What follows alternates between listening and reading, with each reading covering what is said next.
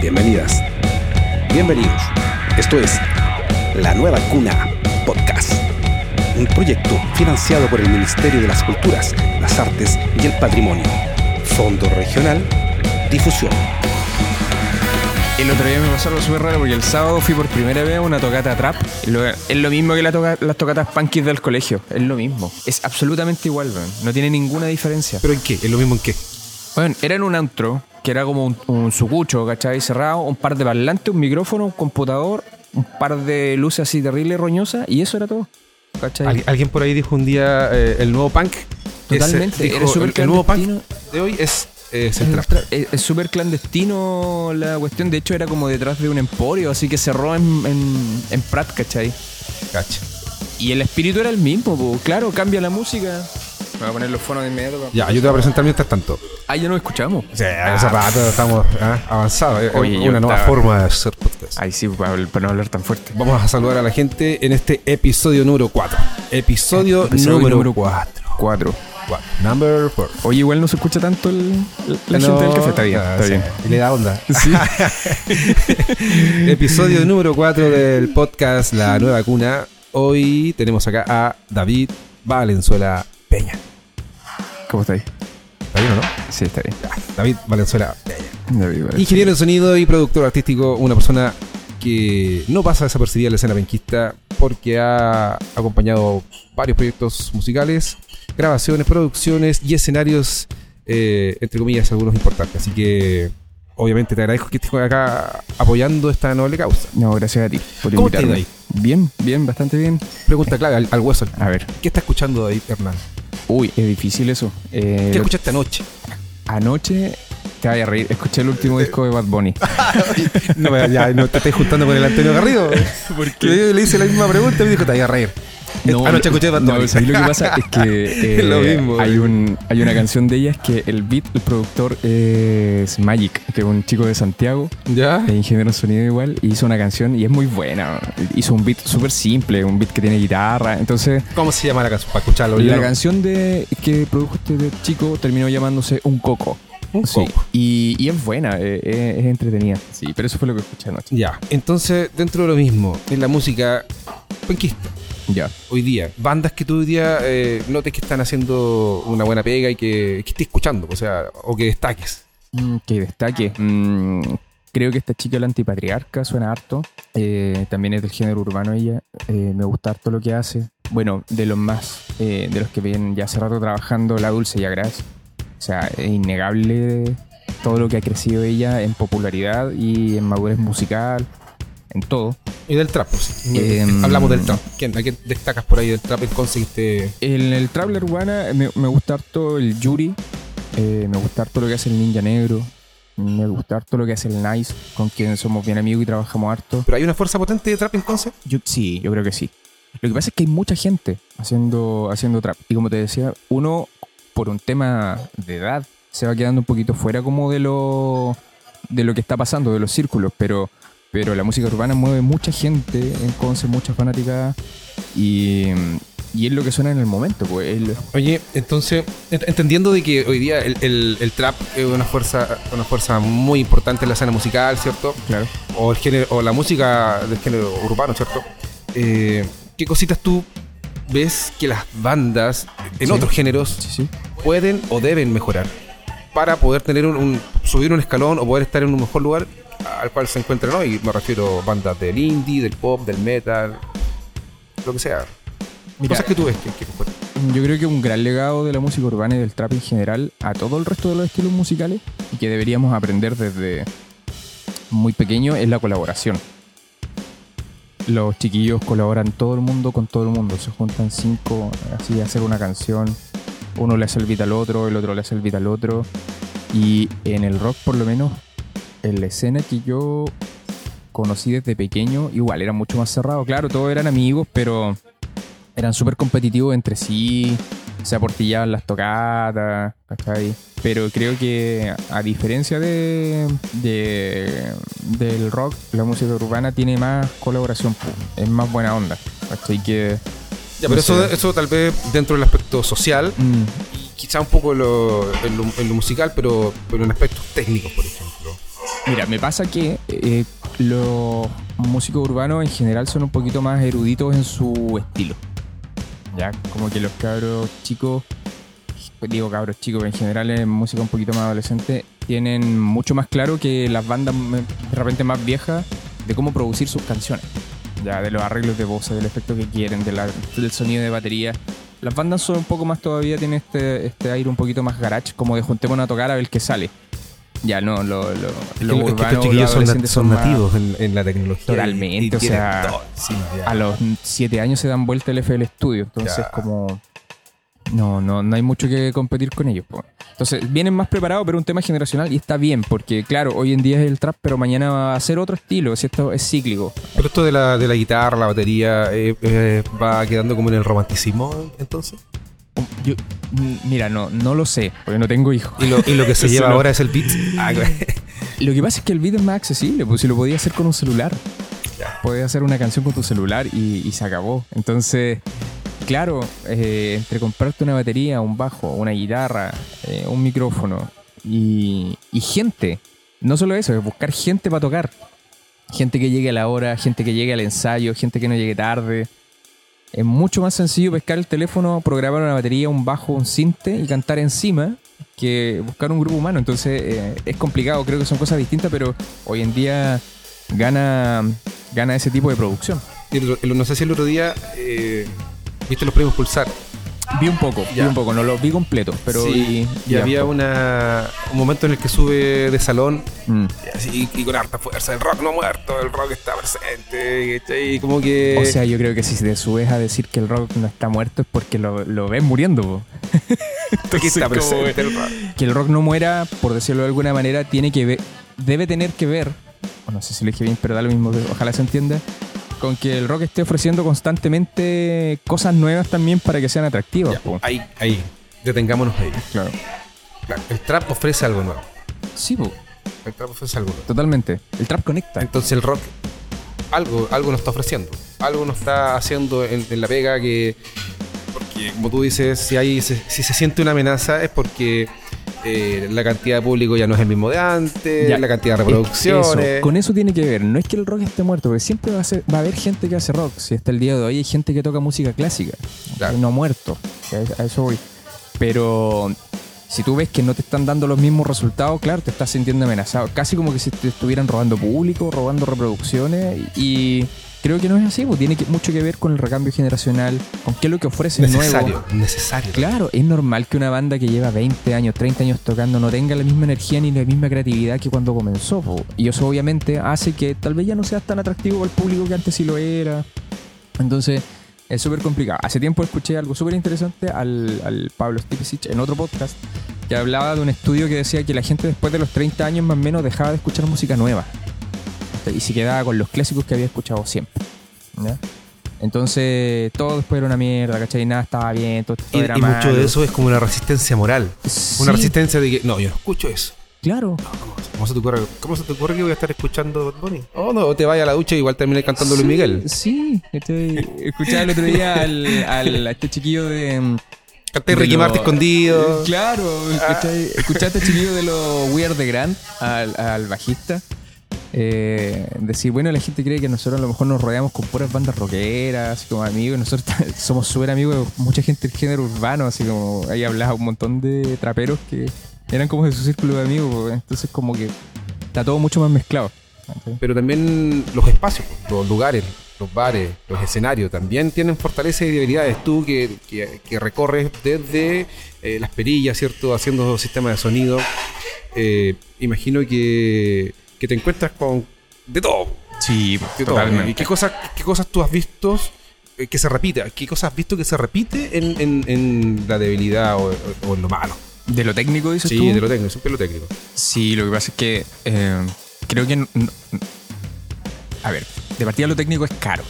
Ya. Todo. Y eso, quien toque algo o que gra- quien grabe o qué sé yo, sabe que los instrumentos son caros, los cables son caros, los micrófonos son caros, por lo tanto, claro, si tienes un negocio que es un bar y que perfectamente podría funcionar con música ambiente nomás, y funcionaría igual, si, tienes que habilitarlo para tocar música, harta más inversión, po. y no solamente inversión que se hace una vez, po. tenés que ir reparando cable, cambiando micrófono porque se caen, qué sé yo. Entonces, eso hace que sean, eh, que existan estas carencias. Hay equipos viejos, equipos no con la mantención tal vez no, es que, no que se debería. Por ejemplo, que Equipos de karaoke, donde reparan todo lo que lo que se echa a perder o qué sé yo. Eran bien preocupados en ese sentido, pero esa preocupación no existe en todos lados, po, ¿cachai? Ya, pero, es recurrente encontrarse en lugares que hay pobreza técnica. Totalmente, en casi todos los lados, en casi todos. Eh, eh, o sea, em, tener una ficha técnica es testimonial como para las bandas que van a recorrer bares, ¿cachai? Es más referencial, así como... Pero no, bueno, uno no se da es- cuenta en, en las mezclas, cuando pedís retorno, te das cuenta que Sí, a veces una Sí. mezcla, dos y listo. Y sería todo. ¿cachai? Y con el, con el agudo quemado. Entonces, como que eso pasa siempre. Ahora, ha pasado siempre, sí. ¿eh? A mí me gusta escuchar a la gente mayor hablar y hace tiempo el Chico López, que es un sonista, sí, pero de la vieja escuela, que hoy en día anda girando con el Kike Neira y muchos más, contaba eso. Decía, esto siempre ha pasado. los monitores quemados, las consolas con canales que no funcionan. eh, haciendo bandas con sistemas de discoteca, porque la disco no, no arrendó sonido para el show, pues como que es normal nomás.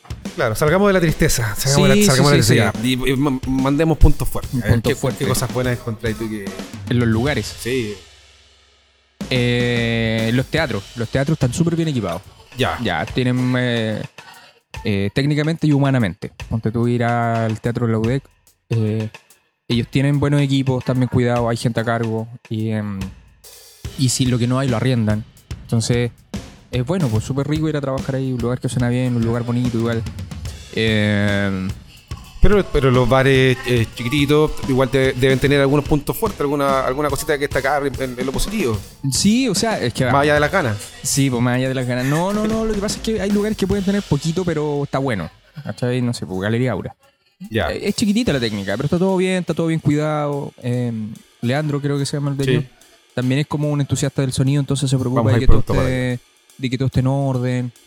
Igual eso está, está bueno, po. Está, está bacán. La atención es buena, los bares, como te digo.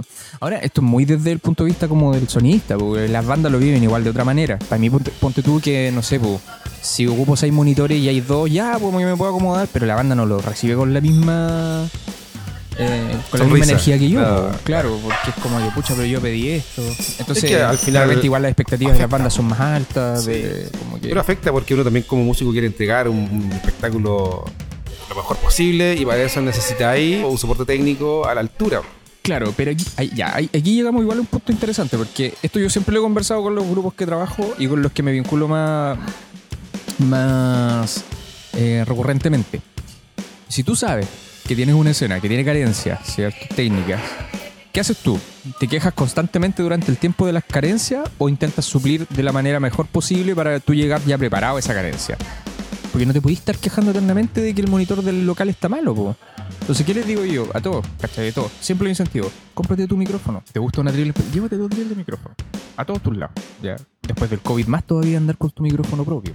Eh, y em, el Pancho Molina. Pancho anda con todos sus micrófonos, todos sus cables, todas sus cosas. Con su fono, con su amplifono. Lo más que pueda.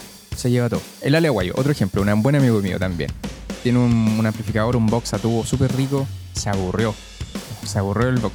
Buscó el mejor pedal con emulador que encontró. Se compró, juntó plata. Vendió pedales analógicos para hacer caja. Se compró una fractal y ahora anda con eso para todos lados. Chao. Caja directa. No, a la- a la, la la mesa. fractal tiene salida XLR. Así de simple. Ni siquiera caja directa. Sale de ahí y suena no, sonido 99% igual al su amplificador. Y en la grabación se da lo mismo, ¿no? En la grabación, o sea, hay una diferencia entre las dos cosas. Cuando tú quieres grabar una batería acústica con una electrónica.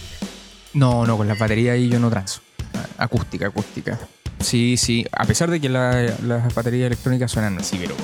Y hay hartas comparaciones así como, a ver, escucha, a ver, ¿cuál es electrónica y cuál es real? Y pasan muy desapercibidas, pero. Pero con la batería yo no, como que me gusta grabarla, ¿ya? Pero los demás, no sé, pues la guitarra.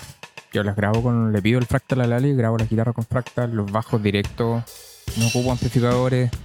Tal vez si tuviera el espacio y la técnica, sí, pero creo que no, no, no sé si es tan necesario hoy en día. El tema de los estudios de grabación. Vamos, Hay, hay, hay nivel entonces para grabar. a- hay nivel humano. Hay hay nivel humano. Como la- yo creo que las mismas carencias que están en los bares eh, se traspasan igual de los estudios un poco. po. Todos trabajamos a nivel de home studio. Por ejemplo, eh, durante harto tiempo Pedro Antivil hizo una gran labor manteniendo Estudio Leufu. Eh, le ha costado un poco lo del espacio porque es difícil. Eh, era un, un buen lugar para ir a grabar. Eh, Souvenir también del Benja y del Chascón. Tienen un buen espacio.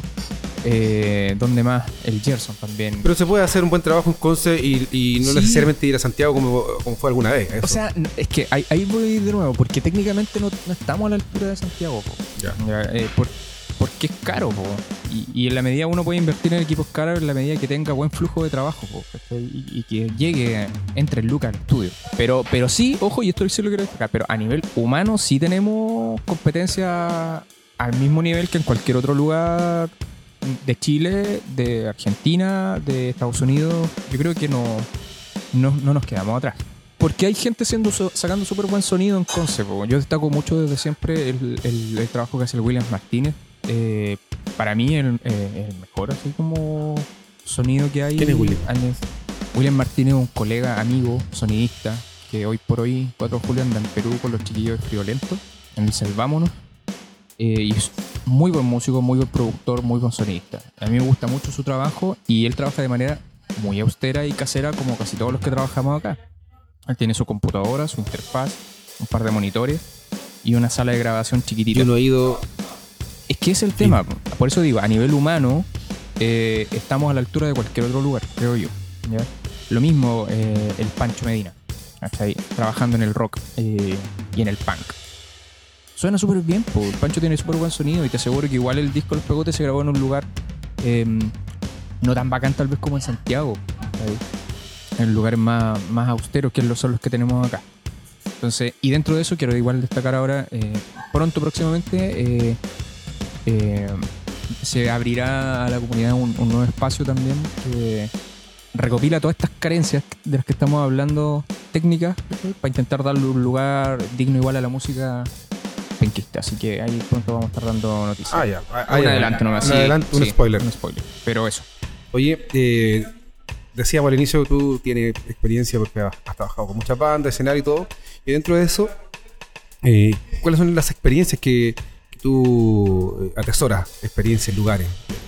O sea, yo te podría decir, el REC para ti es un lugar que tú atesoras como un momento especial, Sí. pero me imagino que puede haber mucho más. Sí, totalmente. Mira, el, el- yo creo que el rec para todo el mundo debería ser importante, para todo el mundo de la música. Para mí es muy buena, yo la aprecio mucho el rec desde la primera banda que fui. Me, me tocó ir varios años seguidos, ahora último no tanto, pero súper buena experiencia, es bonito. O sea, mucha gente pasándolo bien, escuchando música, eh, con buena técnica. Claro, ahí tiene algunas condiciones el lugar de repente, como del viento, que es medio complicado, pero, pero es súper bonito. Eso yo lo atesoro mucho y eh, hace poquito me tocó hacer un estadio por primera vez, eh, abriendo en Santiago. Y eso también lo, lo, lo atesoro mucho, como que me gustó mucho la experiencia de hacer sonido en un lugar muy, muy grande. Entonces, me, me gusta harto eso. Si eso no es, si fue o no fue, el asunto es hoy día la escena penquista es sólida. Siempre lo va a hacer. Sí, es sólida, yo creo que siempre lo va a hacer. Independiente de lo que, de lo que pase o de cómo lo reciba la gente. Pero eh, Conce siempre va a ser pujante. Siempre va a haber mucha gente haciendo música. ¿Y ¿Tú sentís que hay un antes y un después con la pandemia? Sí, Ahora pero que- va bien. ¿Va bien? Sí, pu, hay muchas más ganas. O sea, la primera tocata que tuvimos después de la pandemia, estábamos todos así como que no se acabe, así como por favor Encerrado. que siga esto. Sí, ¿cachai? Ah, se hizo mucha música en pandemia. Porque estaba ahí obligado, pues estaba ahí encerrado. ¿Qué sí si no podéis tocar? Grabáis. Eh, estábamos en, en las grandes experiencias y tú ya destacabas Mm. el REC, ¿cierto? El Festival de Santiago. ¿Cuál, cuál era el festival ese el nombre? Fui al festival ritual con las Ya. chicas de Marineros. Fue una muy bonita experiencia. Y eso. Mi primer teatro Bio Bio igual. Muy, muy bonita experiencia Ya. también. Me tocó hacer sonido ahí con mi buen amigo Charlie Benavente. Y también los chiquillos, los técnicos son bacanes, el lugar es bonito. Es un lugar súper digno para ir a tocar. Te tratan muy bien. Suena bien solo, así el lugar. Entonces, es bacán. Eso también lo atesoro mucho. En general, todas las primeras veces que me tocan en algún lugar distinto, yo los recuerdo con mucho cariño. eh, proyecciones. Proyecciones laborales. ¿A dónde va. ¿Hacia dónde va David? ¿Hacia dónde va Estudio Araucaria? Lo que pasa es que cuando me, me pensé como en metas, tiré, la, tiré la meta lo más lejos posible, cosa que no la vi. Entonces, si no, te me aburro. imagínate lograr la meta antes de. ¿Qué, hago después? No, se la tiro bien lejos. Eh, agradecer tu tiempo, tus palabras, tus historias y un mensajito final para la gente que trabaja contigo. A seguir poniéndole gana a trabajar harto. Esto no, no, no es sencillo, pero es hermoso. Yo creo que no disfruto todos los días que me toca trabajar en algo relacionado con la música. Ah, eso, simplemente trabajar mucho con el harto gana, harto corazón. Y obviamente nos estaremos viendo por ahí en algunos escenarios o en algunos discos. Esto es La Nueva Cuna Podcast.